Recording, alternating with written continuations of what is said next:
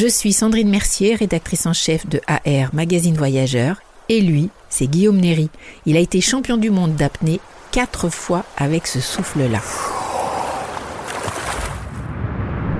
Quand je fais une, apnée longue, je prends le plus d'air possible dans les poumons. Il y a une première phase de 4-5 minutes où on est extrêmement bien, où j'ai aucune envie de respirer.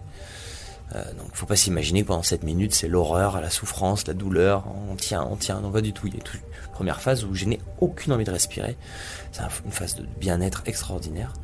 Et puis à un moment donné, euh, de 4 minutes 30, 5 minutes, l'envie de respirer arrive.